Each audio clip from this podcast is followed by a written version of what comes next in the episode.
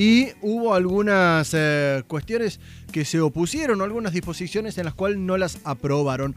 Hoy se pone en discusión nuevamente a partir de, del asesinato, de la muerte de un policía federal en el barrio de Palermo, en, Capital Federal, por supuesto, ah, porque quedó en la encrucijada. O dispara él y se convierte en un delincuente, según cómo están las leyes hoy, o lo asesinaban como terminó sucediendo. Estamos en conexión ya mismo con Javier Vicellares, quien fuera hasta diciembre legislador provincial y propuso la aplicación, la utilización de estas pistolas Taser. Eh, le doy la bienvenida para ahondar en este concepto. Javier Vicellares, mucho gusto. Jonathan Gloner de este lado, ¿cómo está?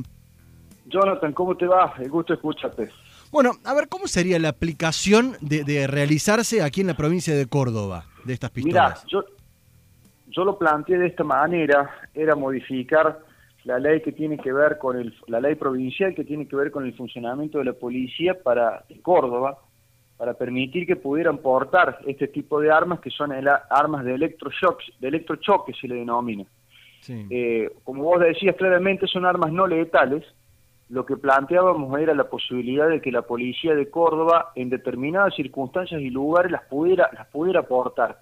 Yo lo planteaba en situaciones muy similares a las que pudimos vivir con el fallecimiento del, del policía, que tienen que ser lugares donde haya muchísima concurrencia de público y donde sacar una arma 9 milímetros pueda ser de muchísimo peligro para toda la gente que está alrededor del agresor en este caso, ¿no?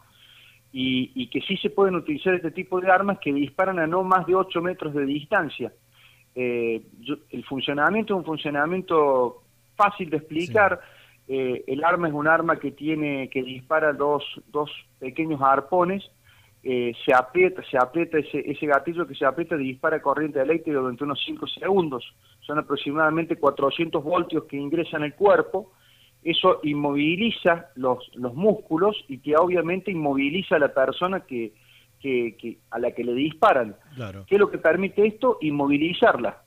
Eh, y en esos instantes es cuando vos la podés aprender. Te consulto la cuestión, hacía mención, 2016, recuerdo que se puso en discusión bajo la gestión de Macri, y de hecho se compraron, alcanzaron a, ingresar algunas pistolas Taser, si no me equivoco, para la Fuerza de Seguridad Aeroportuaria. ¿En qué quedó eso, por ejemplo?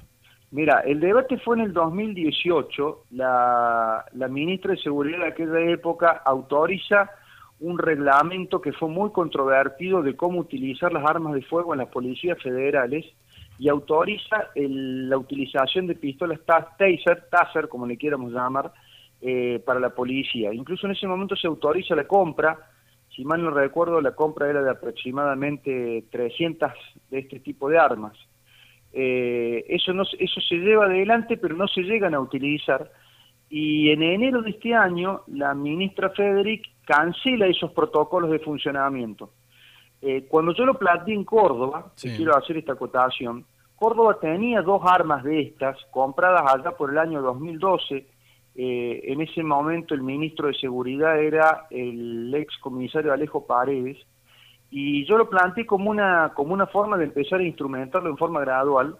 Eh, claramente por una cuestión ideológica, públicamente se me contestó que no. Digo, lo que yo planteé como proyecto de ley nunca se llegó a tratar y sí públicamente se me contestó que en Córdoba nunca se iban a utilizar ese tipo de armas.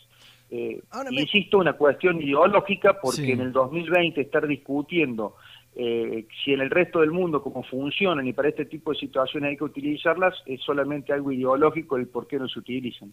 Javier, consulto lo siguiente, a ver, teniendo en cuenta esto más allá de si uno está de acuerdo o no en la aplicación, o si es conveniente o no el cambio de una pistola, a nosotros sabemos cuando hay, por ejemplo, algún revuelo, no en estos tiempos que no hay hinchas, en la cancha hemos escuchado, hay balas de goma, en manifestaciones lo mismo. Digo, ¿cuánto tiene que ver el arma y cuánto tiene que ver el saber usarla, digo, la capacidad de las fuerzas de seguridad, la preparación, eh, el criterio. Lo, ve, lo vimos, en, por ejemplo, en, los casos de, del chico Blas eh, Correas eh, en, el último tiempo, así como también en Villa Libertad. ¿Cuánto hay de eso de la preparación, sobre todo, del, de la fuerza Mira, de seguridad? la pregunta es muy buena, Jonathan, porque en realidad son las dos cosas. Nosotros hemos criticado, y yo te hablo como ex legislador hasta diciembre del año pasado, la falta de preparación de la policía. En muchísimos casos se le da un arma 9 milímetros a una persona que ha disparado un par de veces y que no sabe responder en situaciones límites, sin lugar a dudas, no responde adecuadamente. Ahora, la posibilidad de dotar a la policía de armamento de este tipo, es armamento que está entre el bastón clásico, digamos, con el que se puede llegar a, contener algún tipo de, la delincuente, claro, al arma letal, están este tipo de armas que se utilizan en estos espacios reducidos. Creo que tienen que tener la debida preparación el policía, sin lugar a dudas, para la utilización de estas armas también, eh, pero me parece que tenés que dotar tecnológicamente a la policía de los suficientes elementos para que preparados adecuadamente sepan cómo utilizarlos. Eh, claramente, y esto quiero que, que, nos imaginemos la situación, yo recuerdo porque se estudió, lo estudié bastante el tema, cuando un agresor tiene un arma blanca a una distancia menor de 7 metros, de 8 metros, suele ser los protocolos que se utilizan, el policía tiene obviamente la posibilidad de utilizar su arma de fuego, pero la preocupación de lo que puede suceder después entre lo que es eh, la desproporción entre el arma de fuego y el cuchillo si, la, si, el, si, el, oficial utiliza el arma de fuego y, daña severamente o mata a ese agresor con cuchillo, es una gran preocupación para los policías. Eh, porque el policía no sabe cómo va a terminar esa historia. Digo, actúa en legítima defensa, pero si la legítima defensa llevó a la muerte del agresor, puede tener consecuencias penales hacia su persona. En ese tipo de situaciones donde va a utilizar las pistolas Taser. Ahí lo escuchamos, la postura y la propuesta que hace a esta hora Javier Vicellares con eh, el uso de este arma no letal como las pistolas Taser. Eh, Vicellares, muchísimas gracias por los minutos al aire. No, gracias a ustedes. Una